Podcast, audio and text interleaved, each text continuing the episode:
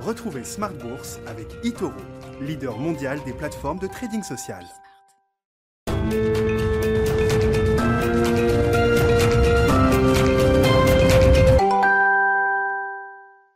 Et c'est reparti pour Smart Bourse, votre double dose quotidienne de marché en direct sur Bismart, chaque jour à la mi-journée, 12h30, 13h, et le soir, la grande édition, le grand digest de l'information économique, financière et boursière à partir de 18h30 pendant une heure.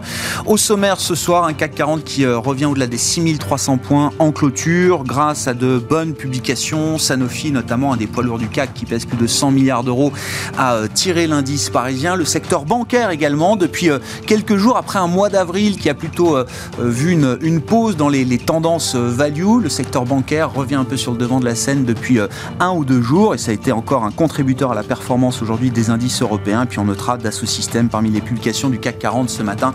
Dassault Systèmes impeccable qui marque un nouveau plus haut historique et le CAC donc à l'arrivée à plus de 6300 points. Vous aurez le résumé complet dans un instant avec Nicolas Pagnès depuis la salle de marché de Bourse Direct. Le marché est prêt pour Jérôme Powell et la communication de la Réserve fédérale américaine. La décision sera publiée à 20h. La conférence de presse se rassure à partir de 20h30 heure française. Quand je dis le marché est prêt, c'est qu'on voit les taux longs américains qui remontent un petit peu dans l'attente de ce rendez-vous. Les anticipations d'inflation qu'on mesure à travers différents instruments de marché sont ancrées au plus haut du cycle. Hein. On est à plus de 2,40 par exemple sur le break-even 10 ans aux États-Unis qui montre bien effectivement que le sujet de l'inflation est très présent dans les marchés, présent également dans les résultats des entreprises. Hein. Le mot inflation est peut-être le mot le plus prononcé dans les conférences entre les sociétés de Wall Street et les analystes. On y reviendra avec nos invités de Planète Marché dans un instant.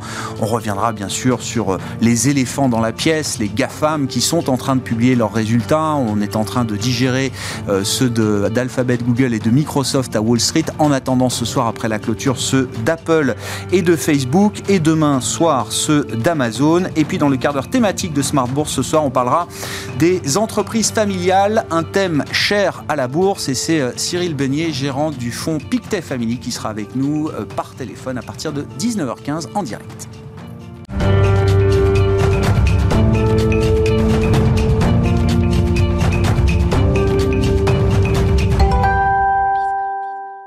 Mais d'abord, le résumé complet de cette séance après la clôture positive en Europe ce soir, c'est avec Nicolas Pagnès depuis la salle de marché de Bourse Direct.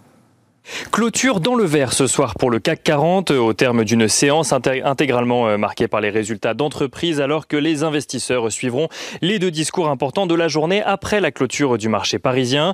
Le marché parisien qui gagne 0,53% ce soir à 6306 points. En ce qui concerne les discours à suivre après la clôture donc le premier à prendre la parole sera Jérôme Powell aux États-Unis qui prendra la parole à 20h30 à l'issue de la réunion de politique monétaire de la Fed. Une prise de parole qui devrait selon les attentes, confirmer la politique monétaire actuelle sans y ajouter euh, de changement pour le moment. Cette nuit ensuite, à 21h heure locale, Joe Biden s'exprimera lui devant le Congrès à l'occasion euh, des 100 premiers jours de son mandat présidentiel.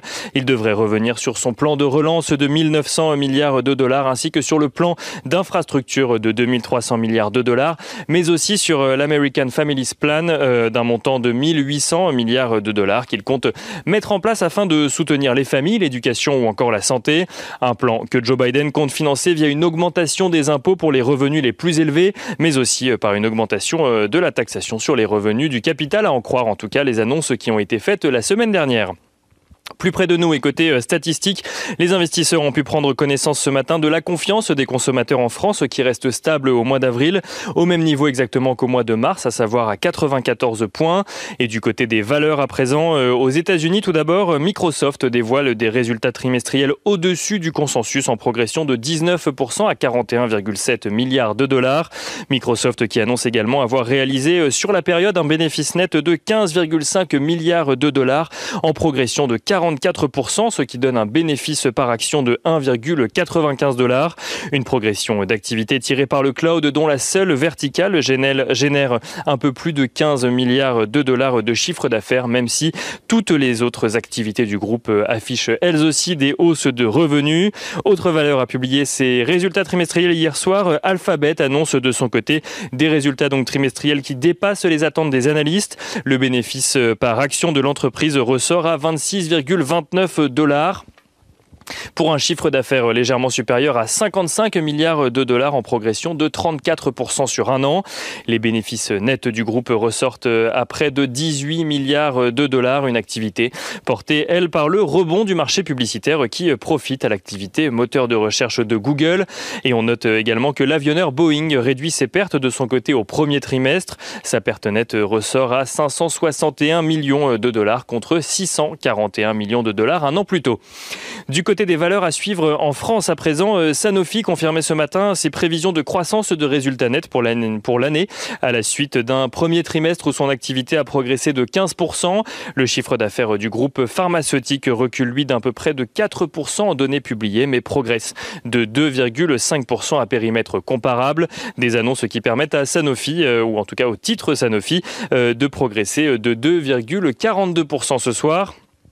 Autre valeur à publier, ses euh, résultats trimestriels d'Asso Systèmes relève ses objectifs de bénéfices et de marge opérationnelle pour 2021 de son côté, à la suite de la publication de résultats au premier trimestre qui, qui dépassent les attentes des analystes. Systèmes qui euh, anticipe désormais un bénéfice par action en progression de 12 à 14 sur un an. Le titre Systèmes qui progresse très légèrement ce soir et gagne 0,31 Lagardère annonce de son côté avoir conclu un accord avec ses principaux actionnaires et investisseurs pour transformer le groupe protégé jusque-là par un statut de société commandite par action en société anonyme. Le projet sera présenté au vote lors de l'Assemblée générale du 30 juin prochain et devrait euh, normalement nommer Arnaud Lagardère PDG de la société pour une période de 6 ans, du coup, à l'issue euh, de l'opération. Une annonce qui permet à Lagardère de s'apprécier ce soir de 1,89%. Et notons enfin que euh, BIC s'envole de son côté et gagne 9,4%. 94% à la clôture ce soir, alors que le groupe annonce avoir dépassé les attentes au premier trimestre et visé une croissance annuelle comprise dans le haut de la fourchette de la prévision que le groupe avait initialement faite, à savoir entre 5 et 7% de croissance. Et on finit avec l'agenda de la journée de demain. Demain, les investisseurs parisiens réagiront aux éventuelles annonces de cette nuit avant de prendre connaissance dans la journée de demain des résultats euh, de Capgemini, de Total, de ST Microelectronics ou encore de Saint-Gobain. Côté statistique, ils découvriront euh, la confiance des consommateurs en zone euro pour le mois d'avril ainsi que le PIB euh, des États-Unis pour le premier trimestre. Nicolas Pagnès en fil rouge avec nous tout au long de la journée sur Bismart depuis la salle de marché de Bourse Directe.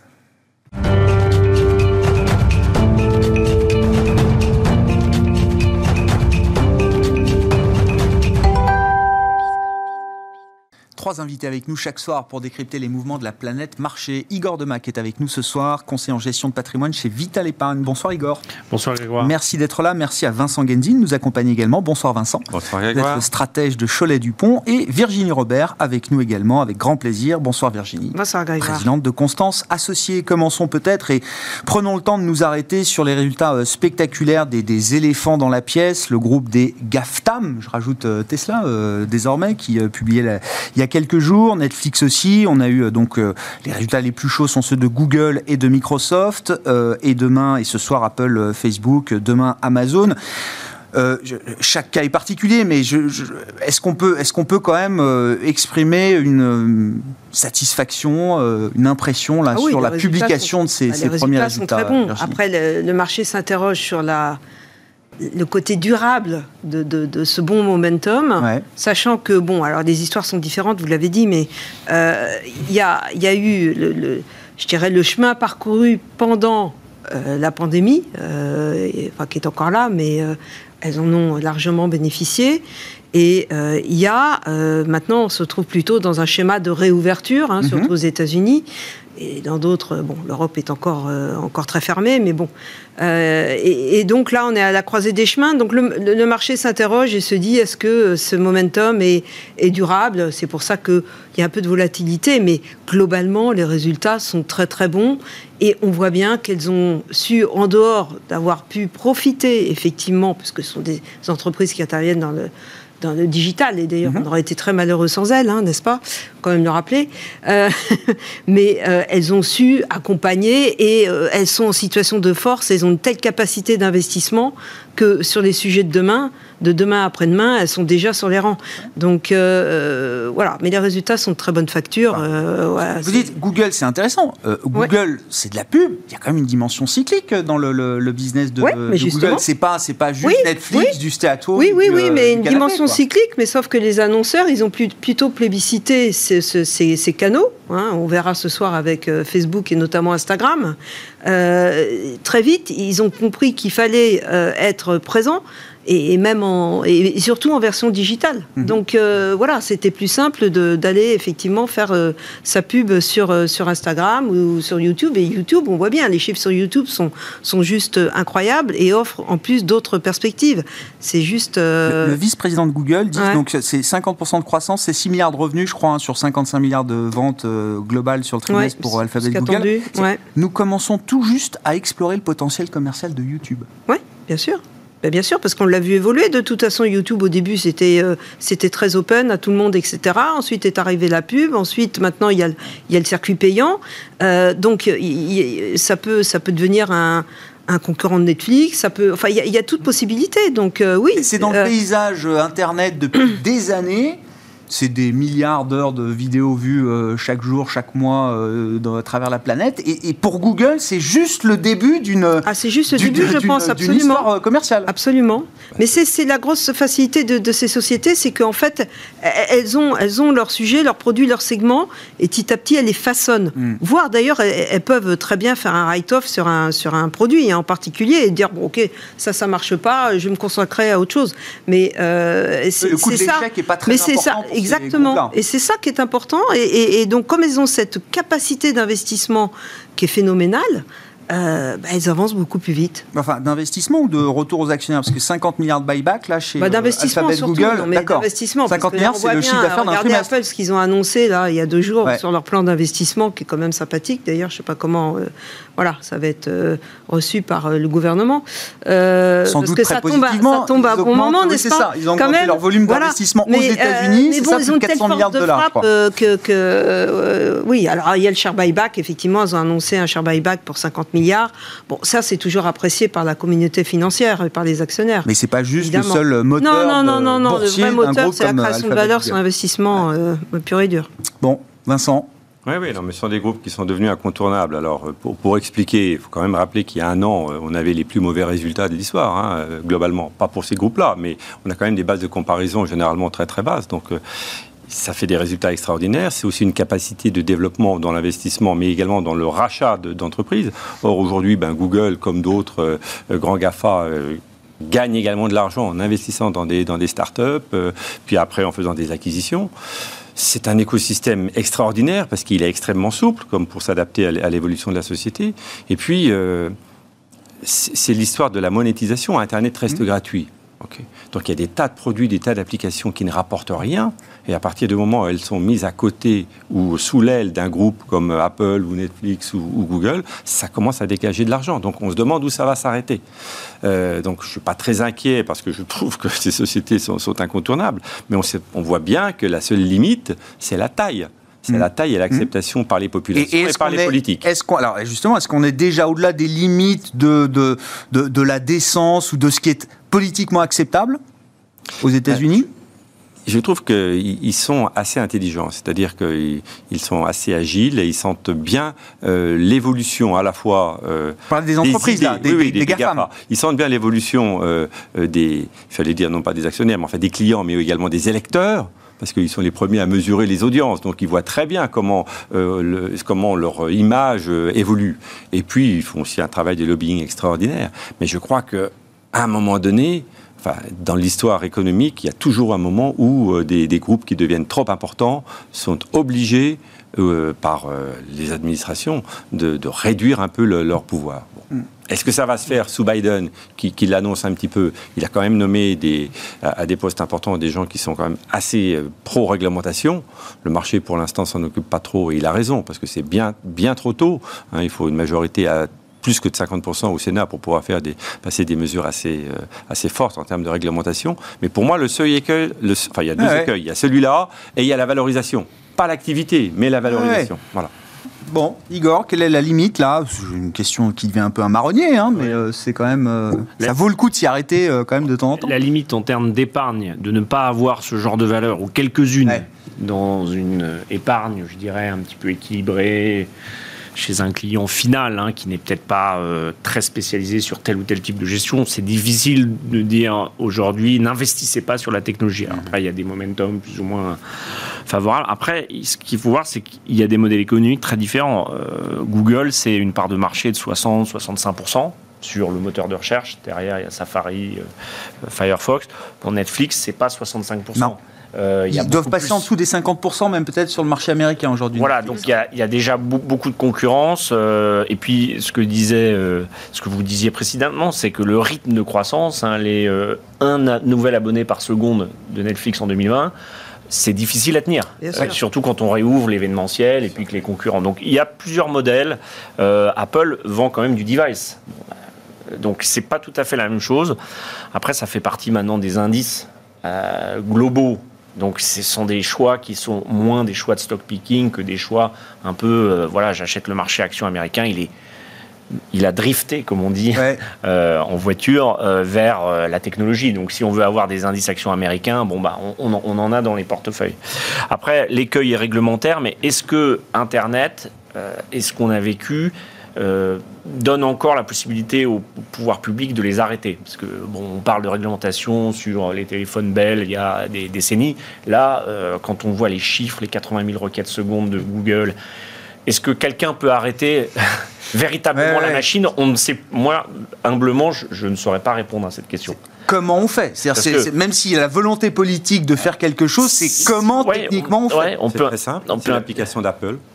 Ouais, on peut. On peut... d'Apple qui sur le téléphone vous dit ben, si vous voulez, vous refusez que vos données soient transférées. Oui, mais alors c'est la c'est la loi RGPD, c'est accepté et en fait tout le monde accepte tous les cookies parce que personne va mettre 20 minutes à paramétrer ses cookies pour ah l'instant. Ben, il y a des sites qui sont mieux faits. que Demain, euh, enfin même aujourd'hui, j'ai l'impression que les, les messages euh, qui apparaissent euh, sur nos écrans sont de plus en plus clairs et c'est très facile de cocher oui ou non pour les cookies, pour le sur les paquets de cigarettes. je ne sais pas si vous voyez.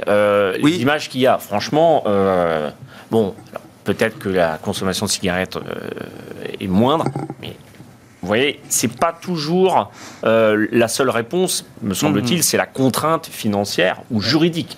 Et là aujourd'hui, est-ce qu'on peut l'appliquer? Ça devient aujourd'hui une vraie question. Alors, il y a la limite géographique, c'est-à-dire que Google peut pas aller en Chine. Mhm.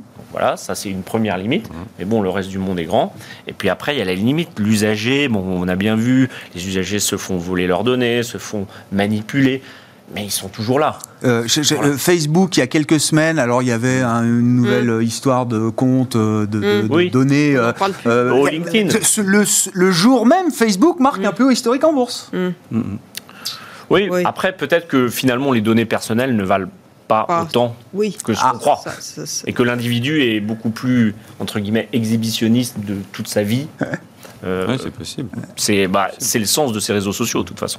Non, enfin, la question, c'est la gratuité de l'Internet ou non. Euh, parce qu'on ne peut pas avoir des applications gratuites, il y a forcément quelque chose qu'on doit payer, donc on le paye avec des données personnelles ou avec euh, une communication de nos profils.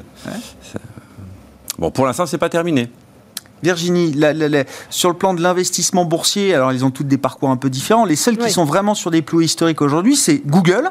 Mmh. Microsoft était sur un plus historique hier avant la publication, ça perd, euh, ça perd 2% aujourd'hui. Oui, c'est pas payé parce que les euh, résultats sont vraiment excellents. Sont excellents également. Ils sont vraiment excellents. Bah, ça vaut le coup de le dire alors. Oui, oui, non, ils sont vraiment excellents sur tous les segments en plus. Mmh. Hein. alors qu'est-ce que ça nous dit euh, le fait que le bah, marché, que le marché soit un peu réluctant à payer maintenant bah, Microsoft sur ces niveaux-là Parce que le, le titre a extrêmement bien performé l'année passée il était à plus 9 depuis le début de l'année, ce qui est en ligne avec le S&P à peu près.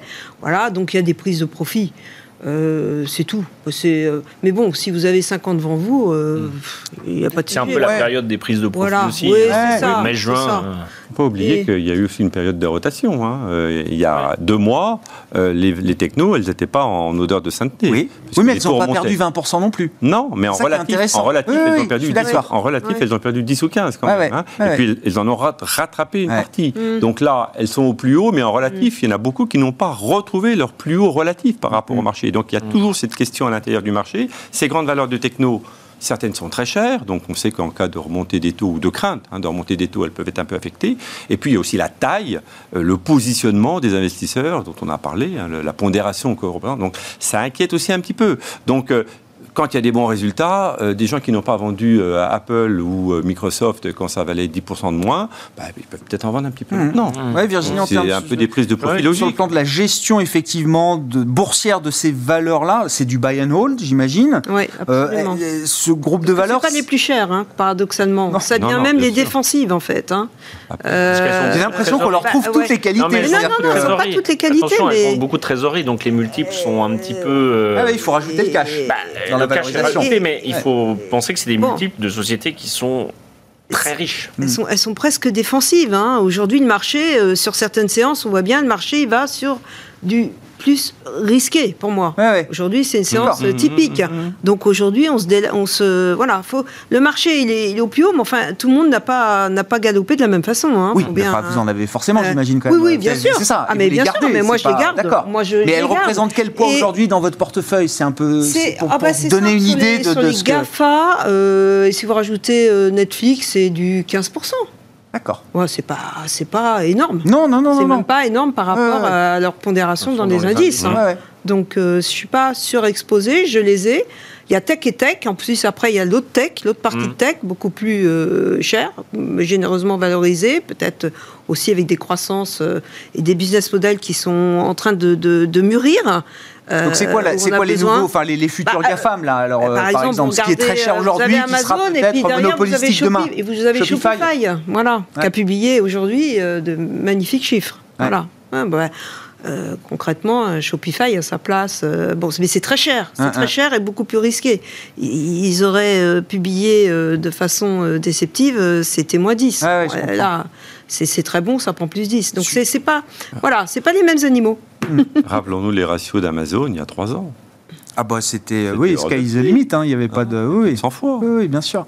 Globalement, si on sort juste des, des, GAFA, mais que vous regardez l'ensemble du marché américain, Virginie, Vincent, sur la, première salve de résultats, là, on doit être à 20-25% peut-être même de, de publications. Je ne sais pas, qu'est-ce que vous retenez de le, la, santé des, entreprises américaines, des secteurs que vous suivez Oui, sur la consommation discrétionnaire, bah, pour le moment, on n'a pas eu beaucoup de choses, mais celles que nous avons eues, c'est plutôt bon. Euh, ben, parce qu'il y a la réouverture, hein, de, de, notamment aux États-Unis. Donc euh, forcément, là, il y a, mmh. on voit bien que le marché euh, et préfère les, les, les, valeurs qui sont un peu en retournement, hein, qui ont été, euh, qui étaient vraiment même avant la pandémie, qui étaient en mauvaise forme. Donc des sociétés, je sais qu'on en avait déjà parlé, comme Ralph Lauren ou Gap, ce genre de choses.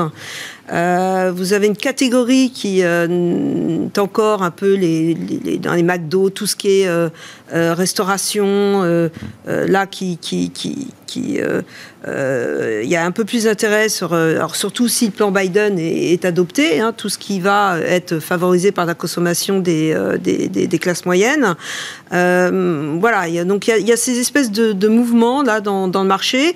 Euh, la défense l'aéronautisme, c'est plutôt bon. Mhm. Euh, voilà. Après, vous savez qu'il y a des secteurs que je ne regarde pas, donc je peux pas. Oui, les banques ou autres. Non, les banques, l'énergie, sur euh, l'industrie. On a des, des, des, sociétés dans l'industrie qui ont, qui ont, ouais, on a quelques sociétés qui ont bien publié, mais on est, on est au début. Hein, on en a encore beaucoup à voir. Donc, on peut pas encore dresser un tableau définitif, mais je pense que le marché, il regarde les résultats, mais il s'intéresse surtout à à ce qui les guidance et, certaines sociétés ne publient pas encore de guidance. Mm, mm. Euh, et, Tout le monde n'a pas la visibilité suffisante. Et le discours de, des prochains, savoir toujours une fois la soutenabilité du, momentum, de ce mm. momentum. Avec le sujet de l'inflation, qui visiblement est le sujet chaud de toutes les conférences analystes. Là, ça a été euh, euh, quantifié par les, les, analystes de BOFA qui montrent une explosion des mentions liées à l'inflation dans les conférences analystes à des niveaux qu'on n'a jamais connus.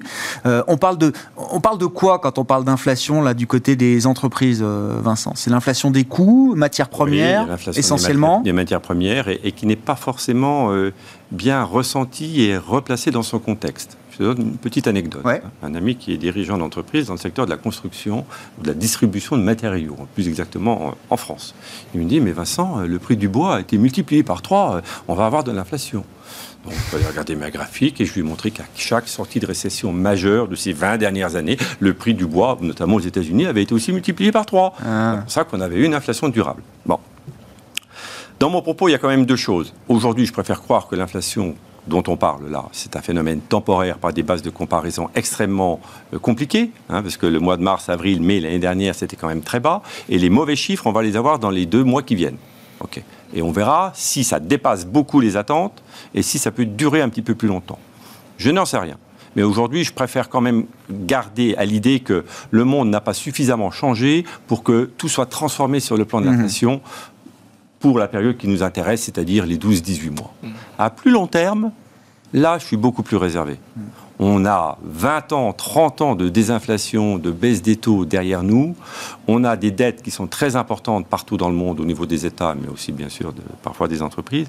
Et je ne vois vraiment pas très bien comment on va pouvoir sortir de ça par le haut sans avoir un petit peu plus d'inflation.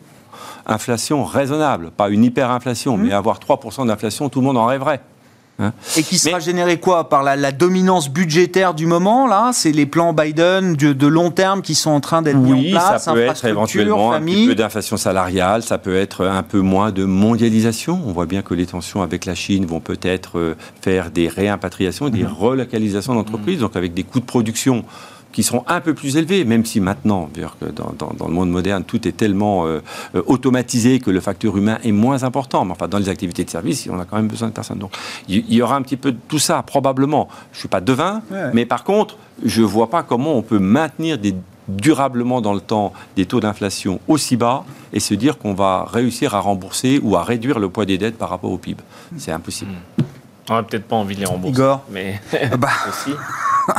non, mais on n'a pas besoin de les rembourser. Il faut simplement que le mm. poids relatif on a, diminue. On a besoin de les refinancer à chaque fois. Voilà. C'est quand même le concept de la dette d'État. Mais mm. on, peut augmenter les impôts euh, également. Visiblement, c'est une stratégie euh, chez les Anglo-Saxons qui semble. Oui, mais on les a fait de la hausse des coûts. Hein, la hausse, On les avait beaucoup baissés avant, euh, et tous les pays partent pas au même niveau de ponction sociale, fiscale. Hein. Mm. On est dans un jeu ouvert, même si on va réimpatrier et encore c'est assez faible. Hein. Aujourd'hui, euh, on ne va pas pouvoir euh, produire des barres d'acier euh, en France comme ça. Il y a quand même des outils industriels, puis du savoir-faire, hmm. sachant que notre marché de l'emploi, en tout cas pour la France, est quand même dans un état euh, difficile, hein, puisqu'il n'y a pas d'adéquation entre les qualifications demandées et puis ce qui est offert.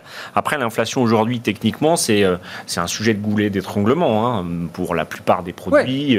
Donc ça, ça peut se réguler, mais ça peut aussi entraîner des tensions un peu plus longues, c'est-à-dire euh, que celui qui produit des semi-conducteurs, il va peut-être se dire, en fait, bah, j'ai peut-être intérêt, euh, moi, à l'organiser, hein, cette euh, hausse des prix. Ce qui ne serait pas euh, complètement illogique de la part des Chinois, qui commencent de toute façon à avoir à peu près la main mise sur tout. les terres rares, c'était une des thématiques. Donc, oui, je, suis assez partagé. J'aimerais bien qu'il y en ait, mais n'oubliez pas que les salaires ne sont pas indexés mécaniquement. Hein. Mmh. Ça l'était dans les années 80, où tout le monde prenait ce 10-15% d'augmentation. S'il n'y a pas d'inflation salariale, oui, c'est une inflation, c'est une baisse du pouvoir d'achat quand même. Hein. Alors, pour l'instant, si vous regardez euh, l'inflation, l'IRL, hein, qui euh, indexe les loyers, euh, le dernier trimestre, il est à 0,09. Hein, donc, c'est-à-dire qu'il y a beaucoup de gens, en fait, qui vont avoir des coûts inflatés sur le passé. Mm, mm. Ça n'a pas beaucoup d'impact aujourd'hui. Les entreprises en parlent toujours beaucoup. C'est toujours très difficile de voir les répercussions, je trouve, quand j'étais analyste ou gérant de matières premières. Parce qu'en fait, euh, les entreprises arrivent assez bien mhm. euh, à mettre ça dans des postes de croissance organique, externe, etc. Bon, là, il y a une reprise, donc euh, c'est un peu normal qu'il y ait de l'inflation. S'il n'y en avait pas, là, on serait peut-être un petit peu inquiet. Hmm. Donc, euh, bon, on, va surveiller ce sujet, mais à plus long terme, euh, il y a un sujet sur la soutenabilité des dettes, le paiement des retraites, et l'inflation est une clé de réponse. Hmm. Virginie, on, Joe Biden marque ses 100 jours euh, aujourd'hui, je crois quel, euh, enfin, premier bilan, mais enfin, c'est quand même impressionnant. Déjà, il annonce euh, un plan par mois. Alors, euh, j'imagine que là, ça va à un moment se calmer aussi, mais non, mais enfin, Il n'y a jamais eu autant de décrets qui ont été ah, passés, même pendant le premier mois de, de, de, présidentielle. donc, il a, oui, oui, oui. Un. pour la confiance de l'investisseur, c'est quand même important. J'ai l'impression ce qui se passe, l'intensité des 100 premiers jours de Joe Biden, c'est quand même quelque chose. D'abord, il y a une volonté de remettre les États-Unis euh, au centre de tous les débats. Donc, euh, il y a cette histoire de crédibilité. Il y a cette espèce aussi triangulaire qui est très américaine. Hein. c'est leadership, prendre du risque et, et prendre des décisions. Euh, donc là, il y va fort. Je pense qu'il s'était vraiment préparé. C'est-à-dire qu'il avait préparé ah ses équipes. On voit bien, hein. les équipes, dès qu'il a été élu, l'équipe, elle était là. Donc il avait vraiment travaillé en amont euh, sur ces sujets et ses équipes. Et ça, voilà. ça. il ne dormait pas, donc c'était pas Sleepy euh, non, non, pas du tout, pas du tout. Il écrivait le programme. Et puis il faut pas oublier une chose, hein, c'est qu'aux États-Unis, a, on part tout de suite une fois l'élection présidentielle passée, il y a les midterms. Mhm. Et donc il est il est légitimement euh, dans, cette approche de, faire les choses maintenant, de tick the box. Hein, on a vu hein, tous les sujets qui ont été, euh, euh, voilà, et ça a été fait très rapidement. parce qu'il faut les gagner, parce que dans le cas d'Obama, ça l'a beaucoup handicapé. Exactement. Et ce sera en novembre 2022, hum. donc ça va venir très vite, absolument. Et donc il faut y aller maintenant. Euh, donc il y va maintenant. Et, il a le momentum politique là, qui lui permet quand même, parce qu'on a tous été impressionnés de la, de la capacité, euh, du consensus qu'il a réussi à forger sur ses premiers plans. Maintenant, bah, on arrive dans une partie plus délicate avec la question de la fiscalité, de l'équilibre entre le tax and spend. Et, euh, est-ce qu'il peut quand même surfer sur un momentum politique Si je puis dire, il bénéficie de cette un peu cette non-compréhension de l'ère Trump hein, et de cet agacement qu'il y a eu aux États-Unis, mais aussi à l'extérieur, hein, on voit bien. Euh, donc ça, il en bénéficie certainement.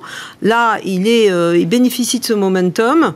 Bon, après, on verra. Hein, sur le troisième plan, euh, Pour les le plan dont il va parler euh, aujourd'hui, ce soir, devant le Congrès, qui va détailler. Donc, hein, on a commencé à avoir quelques points de détail.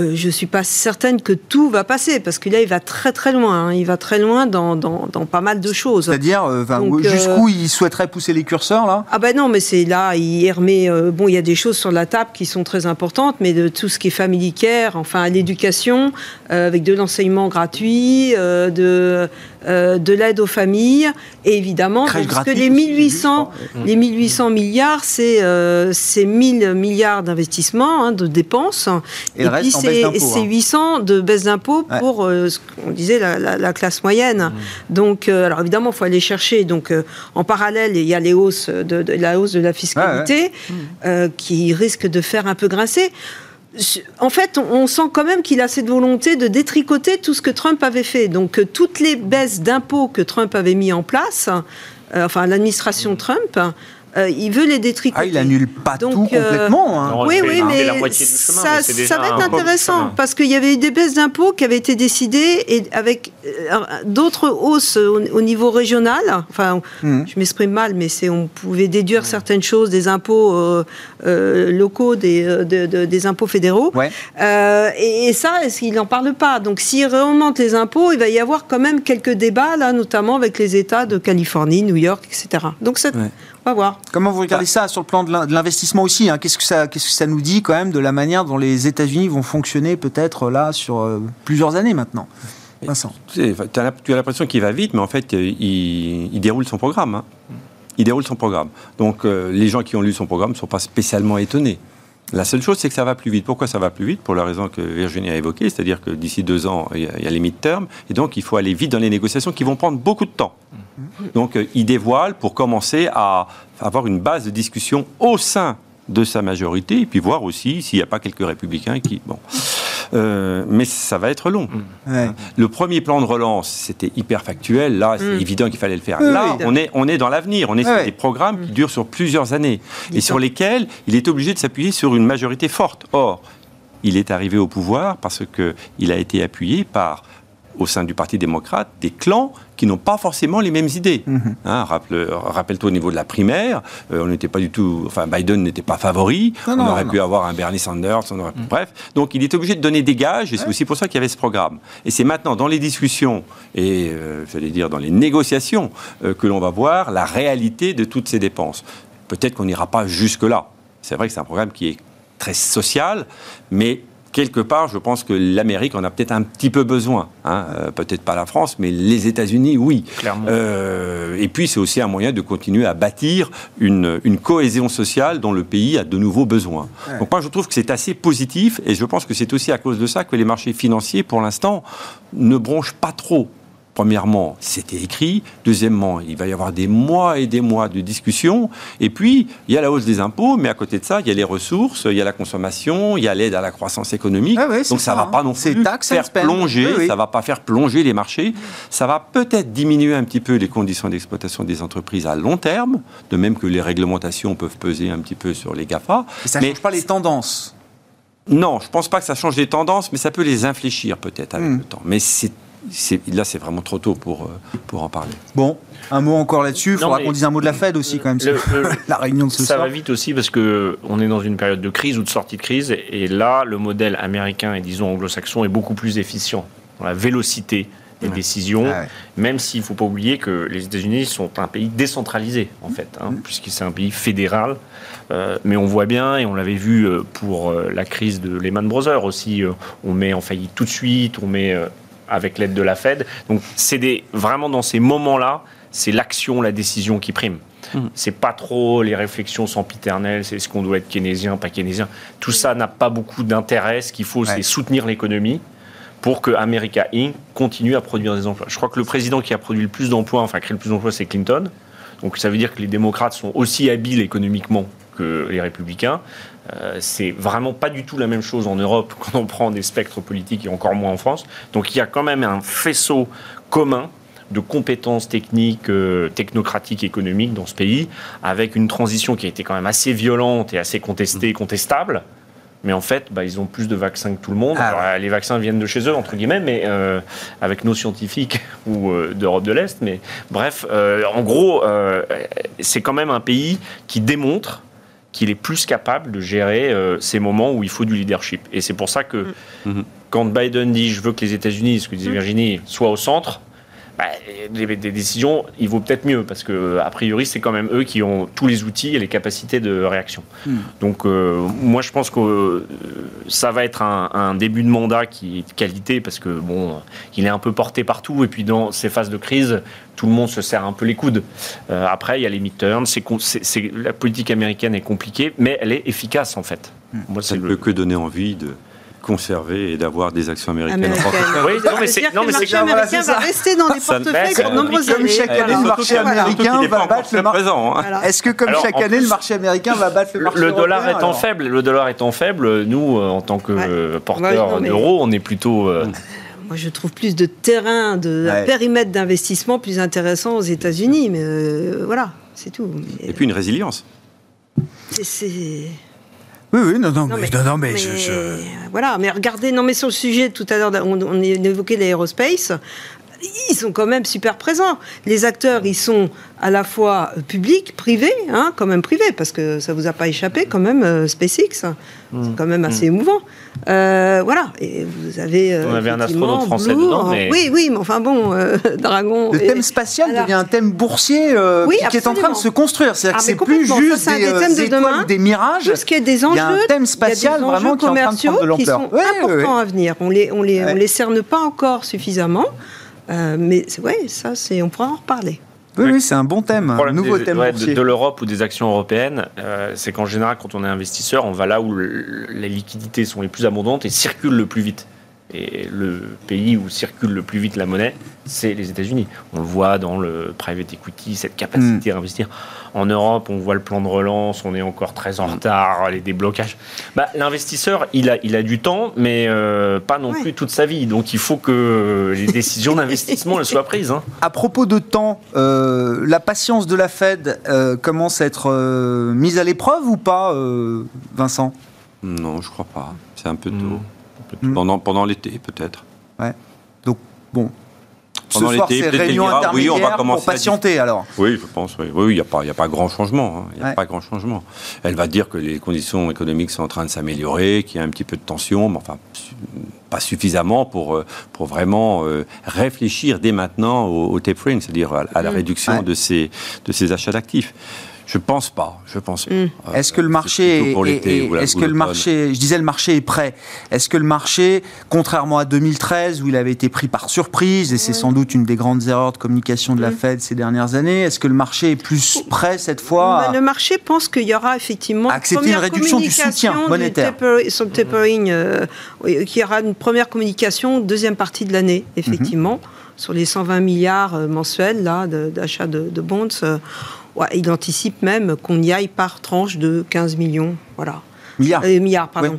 Euh, et euh, oui, on n'est on est plus dans la même dimension aux États-Unis, je suis désolée. voilà. Mais euh, donc oui, ça serait.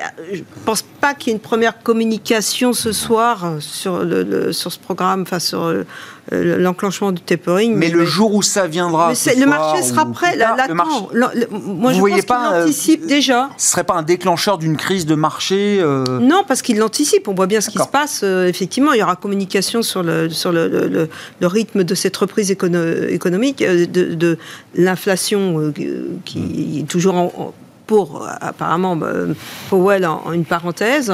Euh, tant qu'on n'est pas dans un schéma de stagflation, il euh, n'y a, pas de sujet. Si la mmh. croissance est là, l'inflation n'est pas un sujet pour lui. Mmh, mmh. Vincent, est-ce que ça peut être un moment douloureux pour les investisseurs, pour le marché, le jour où ça arrivera euh, Non, non, non. L'idée qu'on va réduire le, le, moment douloureux, il viendra avant, puisque les marchés obligataires l'auront anticipé. Donc, euh, si on a effectivement 5 euh, mois d'inflation à 3,5%, ah oui. là, le marché va réfléchir. Ah et on anticipera la décision de la Fed. Mm. Mais pour l'instant, quand on voit la manière dont la croissance se, déroule, elle est forte aux États-Unis, mais elle est faible ailleurs. Enfin, elle est mm. faible. Elle n'a pas encore repris fortement en Europe. Les pays émergents ont encore de grandes difficultés. Donc, on ne peut pas dire que tout est merveilleux. Hein. C'est pas du tout une croissance synchronisée. Donc, on peut quand même se dire que oui, il va y avoir un rebond de l'inflation, mais à côté de ça, tu as bien vu que les taux qui étaient montés à 75 sont revenus à 50, donc les marchés réfléchissent en disant bon, les taux sont montés un peu trop vite, laissons-nous du temps. Je crois que le marché va laisser un petit peu de temps. On va voir les prochains chiffres d'inflation ce mois-ci, le mois d'après, on verra pendant l'été. Et combien de temps ça dure? Jusqu'où ça monte et combien de temps ça dure? Voilà. Bon, voilà sur euh, le pilotage de la Fed, euh, Igor Je ne sais pas s'il y a un... Non, mais les, grandes crises boursières euh, proviennent parfois ou souvent de grands déséquilibres monétaires avec des mauvaises décisions. Bon, On a tous en tête la décision de Trichet. Enfin, c'était pas une grande crise, mais bon, là, je ne crois pas qu'on soit dans un, environnement de mauvaises décisions monétaires. et on a une gouvernance qui est très alignée aux États-Unis, donc ça serait étonnant avant l'été il n'y a pas vraiment besoin, mais on n'est pas banquier euh, central. Mm. Après, le commentaire qu'on peut faire justement sur euh, ce que tu disais, Vincent, c'est que bon, on n'est pas dans une croissance synchronisée. En fait, la crise du Covid, c'est euh, deux mots révélateur, accélérateur. C'est-à-dire que, en gros, on ne sort pas tous de la même façon de la crise sanitaire. Hein. En France, on est encore à 300 morts. Il y en a qui ont déjà réouvert. Et je pense que ce monde-là, il va s'installer avec un leadership américain très fort, peut-être plus de multipolarité, mais avec des tensions très très bien ciblé, notamment en Chine, avec le sujet de Taïwan, puisque le sujet de Hong Kong a été réglé oui. sans qu'on puisse faire euh, quoi que ce soit. Et ça, c'est un peu le, le, cadre global. Les banques centrales ne sont pas pour moi inquiétantes, et ça fait quand même des années qu'elles sont au chevet. Mm. Peut-être qu'il y a parfois des... Euh, euh, manque de communication, mais globalement, elles n'ont pas créé de crack obligataire. Hein. Mm. C'est pas 94. Hein. Mm. et donc, bon, euh, je, crois qu'il il n'est pas encore là le sujet. Le sujet, c'est si les, indices d'inflation euh, échappent et puis s'il y a un gros déséquilibre, euh, peut-être géopolitique, à un moment ou à un autre. En termes de stratégie d'investissement, pour conclure avec vous, alors Vincent, à ce stade, Qu'est-ce qu'il convient de, faire? On a de belles performances indicielles aux États-Unis, mais aussi en Europe. Hein. L'Europe, alors on est peut-être en retard dans la reprise, dans les vaccins, dans tout ce que vous voulez, mais sur le plan boursier, l'Europe a connu aussi son rattrapage. Oui, c'est vrai, les indices ont, bien réagi, forte hausse sur, sur un an partout. Mais bon, ça commence à être un petit peu tendu, donc c'est difficile de dire aujourd'hui, quand on reçoit de l'argent, bon, on va l'investir tout de suite. Bon, on a quand même envie d'être un petit peu, un petit peu plus attentiste parce que euh, il peut y avoir effectivement dans les, dans les semaines qui viennent, dans les mois qui viennent, quelques petites déceptions sur l'inflation où le marché se fait peur, tout simplement, ou euh, les corrections techniques, on n'a pas besoin mmh. d'anticiper une récession pour avoir une, une, petite euh, correction technique de 4-5%. Donc, euh, vous voyez bien que tout le monde commence à évoquer le sujet. C'est n'est pas encore un consensus. il y a encore beaucoup de, de liquidités qui, qui, arrivent sur les, sur les marchés. Il y a encore beaucoup d'argent et beaucoup d'épargne disponible. Donc, je suis un peu partagé à court terme entre le, le risk-reward qui me semble pas très important en termes de potentiel à court terme, avec un risque de de petite consolidation ça veut dire quoi? Qu'on peut acheter un peu moins cher. Mm. Parce qu'à mm. moyen terme, d'ici la fin de l'année, je pense qu'il y a encore un potentiel plus important et que moi-même, je réviserai encore à la hausse ces objectifs sur les indices. Avec une dynamique qui sera toujours celle du cycle, c'est-à-dire que là aussi, sur le plan de l'investissement boursier, c'est encore cette partie-là de la cote du marché qui, euh, qui risque d'attirer le plus d'intérêt euh, Il y a deux écoles, très clairement. Hein. Il y a les pro-croissance qui veulent rester sur la croissance. Euh, il y a les pro-value qui sont value et cycliques. Et moi, j'essaie d'être un peu entre les deux. Je ouais. avoir des portefeuilles feuille équilibré. Quand on a des valeurs de croissance, généralement, on s'en débarrasse pas. Hein, on les garde. Mais à côté de ça, dans les moments de rebond et de forte reprise économique, il faut aller chercher du risque, comme euh, vous le disiez tout à l'heure. Donc il faut avoir, il faut avoir des cycliques, il faut aussi avoir des bancaires, parce qu'on voit bien que c'est directement corrélé à la hausse des mmh. taux. Donc c'est mmh. aussi un moyen de se protéger un petit peu de la hausse des taux. Donc je pense que le thème de la reflation va rester plus durablement aux États-Unis et plus fortement aux États-Unis peut-être qu'en Europe. Mmh. Mais même l'Europe, si le momentum économique s'améliore dans les deux mois, deux trois mois qui viennent, ce qui est quand même assez probable, je pense que le thème réflationniste n'est pas terminé. Mais il y a deux écoles. Euh, oui, chacun essaie de trouver son équilibre. Effectivement, bon, la croissance c'est quand même du fond de portefeuille. Quand on est sur les marchés boursiers, c'est quand même l'idée d'investir dans la croissance. Mais euh, vous, vous adhérez aussi à cette idée d'avoir un portefeuille plus cyclique et de le conserver un peu plus cyclique. Je suis pas dans l'approche macro, la macroéconomie. Pour moi, ça, ça arrive dans mon approche risque, mais moi, dans mon, processus, c'est l'approche structurelle. Donc, euh, moi, je travaille pas sur la macro. Mhm. Donc, euh, je suis plus dans l'approche les gagnants et les perdants de demain. Mhm. Euh, voilà. Donc, je suis moins dans cette approche effectivement, est-ce qu'il faut avoir plus de cyclique ou de, de croissance. Je suis assez diversifié. Euh, voilà, parce qu'on trouve de la qualité dans les cycliques, mhm. Euh, mais il y a aussi beaucoup de mauvaise qualité dans, les cycliques ou les values. Et comme je suis dans l'approche structurelle, parfois j'ai du mal à y être. Voilà, c'est tout. Mais euh, donc j'ai la qualité qui fait la donc différence. j'ai toujours, j'ai toujours des candidats d'investissement. Voilà.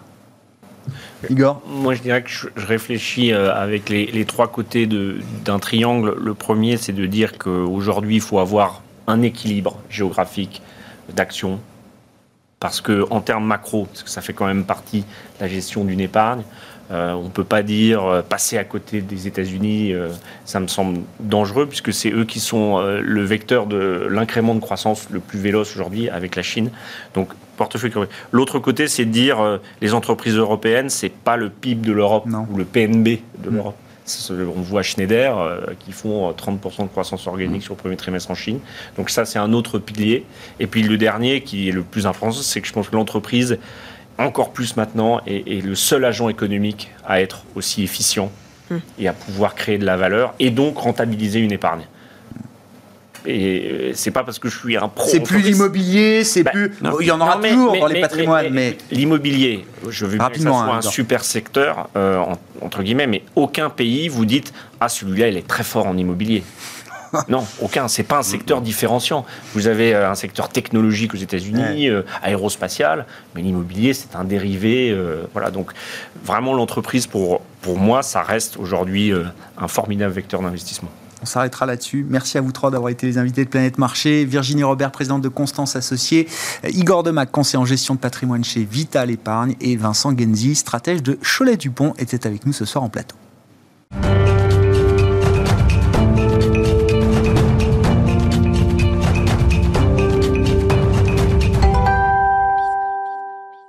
Place au quart d'heure thématique de Smart Bourse. Chaque soir à partir de 19h15, marché à thème. Le thème du jour, c'est celui des entreprises familiales comme vecteur d'investissement. Et on en parle avec Cyril Beunier qui nous rejoint en visioconférence depuis la Suisse, gérant du fonds Pictet Family chez Pictet. Bonsoir et bienvenue Cyril. merci beaucoup d'être d'être avec nous. Bon, les entreprises familiales, c'est un thème qui est cher à la bourse depuis de, de nombreuses années. Comment est-ce que vous remettez ce thème entre guillemets au goût du jour? Parce que je crois que le fonds euh, Pictet Family est très dans la galaxie des fonds euh, Pictet. Euh, Cyril, qu'est-ce qui définit pour vous euh, les caractéristiques d'une entreprise familiale, la définition, j'allais dire, de la, maison Pictet que, vous pouvez nous donner? Exactement. Donc tout d'abord, bonsoir à tous. Donc pour commencer et pour comprendre l'intérêt de ce segment, j'aimerais juste rappeler que les entreprises familiales sont universelles. Euh, elles sont réellement l'épine dorsale euh, d'autres sociétés, puisqu'elles génèrent entre 50 et 70% des PIB nationaux dans de nombreuses régions, et que d'un point de vue social, le pourcentage de la main-d'œuvre employée par des entreprises privées non étatiques, par l'entreprise familiale, représente plus de 50% de nombreux pays. Alors, la recherche académique académique euh, a été très nombreuse sur le sujet. Et euh, on constate, et elles ont confirmé que les entreprises familiales ont une meilleure profitabilité et réalisent une meilleure performance boursière. Par contre, elles n'ont pas été capables d'avoir une définition unique de ce qu'est une entreprise familiale. Alors c'est pourquoi chez Pictet Asset Management, nous avons lu justement donner euh, une définition claire. Donc c'est toute entreprise listée en bourse où une personne ou une famille détient plus de 30% des droits de vote. Euh, cet univers comprend les fondateurs et l'ensemble des générations, et c'est un univers qu'on a voulu global afin de bénéficier euh, de cette richesse et de cette diversité de ces entreprises euh, au niveau global, mais aussi parce qu'on a constaté que finalement il y avait peu de véhicules qui proposaient cette opportunité à leurs clients. Enfin, pour terminer, comme je disais, cet univers global des CD familiales présente une forte diversité sectorielle, mais aussi géographique, puisque chacune des régions, que ce soit Asie, Europe ou Amérique du Nord, représente environ un tiers euh, de cet univers. Oui, un thème très large, effectivement. Hein. je retiens ce chiffre 50, 60, 70% du PIB parfois est euh, créé, généré par ces entreprises familiales. Euh, Cyril, pourquoi est-ce que ces entreprises, d'ailleurs, surperforment sur le plan économique et sur le plan boursier? S'il y a quelques éléments peut-être qu'on peut apporter à ce sujet. Oui, bien sûr. Et c'est vrai que sur le long terme, comme je disais, elles se performent leurs homologues non familiales d'un point de vue boursier, parce qu'elles, justement, elles vont réaliser de meilleures performances économiques grâce à cette vision de très long terme euh, poussée par des moteurs fondés sur cet actionnariat engagé qu'est la famille. Et elles réalisent cette meilleure performance économique car elles vont réinvestir plus fortement, tout simplement, dans l'entreprise, à travers soit plus d'investissement dans la croissance future, mais aussi dans le maintien d'un bilan financier solide, c'est-à-dire dans un niveau de dette ou de cash maîtrisé. Et lorsqu'on regarde justement par rapport aux homologues non familiales, elles vont distribuer moins de dividendes. Alors juste un chiffre pour, vous donner. Euh, le taux de distribution des profits des sociétés familiales à travers les dividendes est seulement de 33%, quand leurs homologues non familiales euh, le font de 9% de manière supplémentaire, soit un de 42%. Ah, en plus de réinvestir plus dans l'entreprise, elles vont réinvestir mieux. Elles ont des retours sur investissement euh, supérieurs sur le long terme à leurs homologues non familiales, toujours dans ce cadre de discipline financière. D'ailleurs, lorsqu'on regarde un petit peu par style euh, cette composante de cet univers, on constate qu'il y a un net penchant pour la croissance de qualité. Alors, donne un petit exemple quand même euh, de, de société familiale. Euh, société, par exemple, américaine, Rollins, société familiale de troisième génération, pour illustrer, qui a plus de 45% des droits de vote. Société spécialisée dans les services euh, de traitement de, de, cafards et des moustiques, donc un peu particulier pour les commerces et pour les particuliers, qui est justement typique de cette société familiale à travers cet aspect de, croissance long terme et de, de, bilan très, très solide.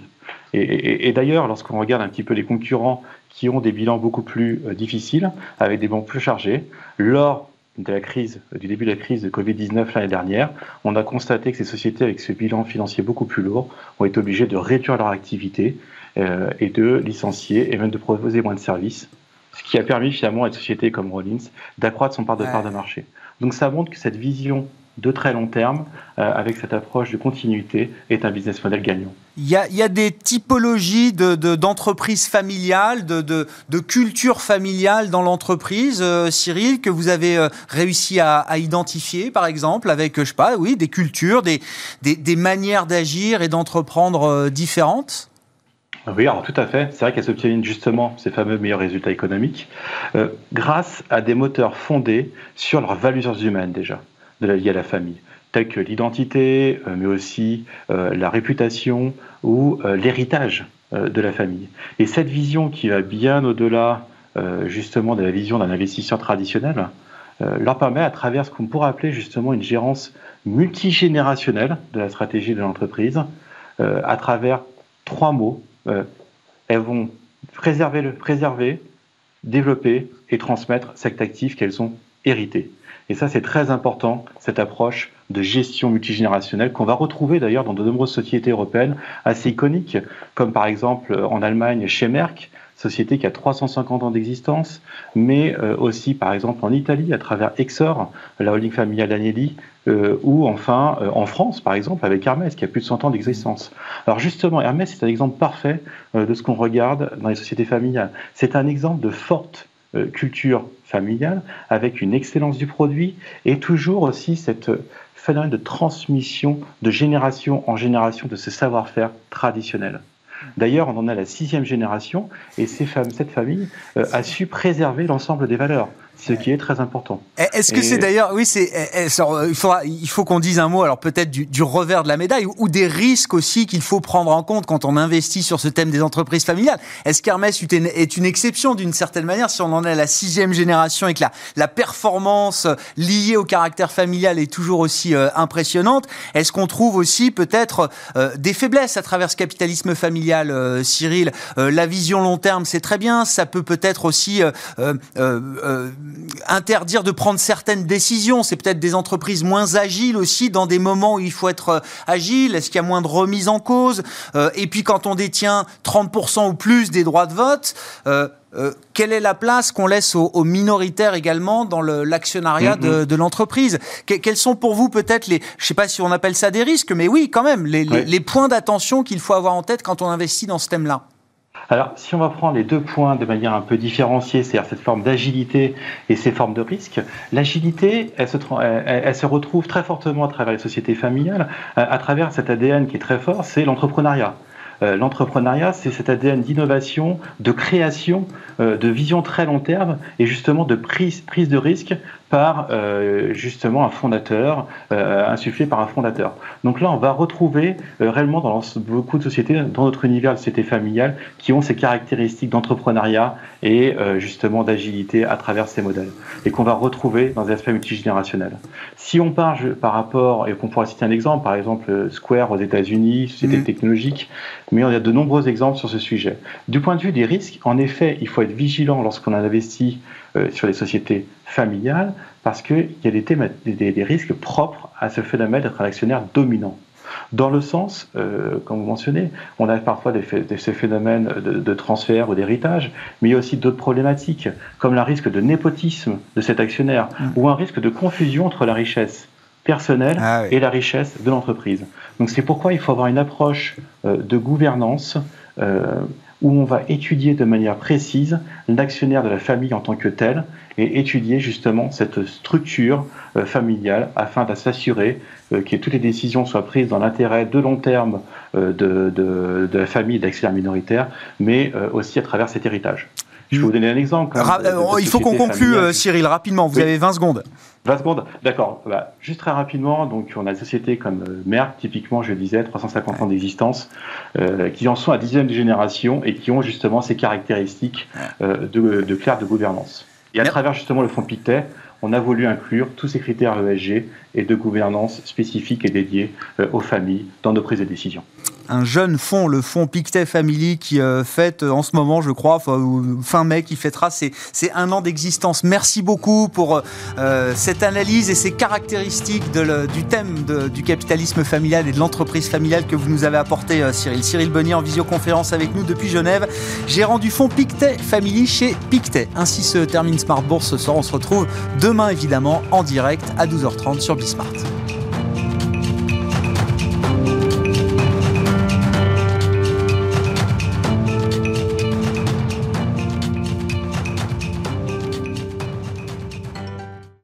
C'était Smart Bourse avec Itoro, leader mondial des plateformes de trading social.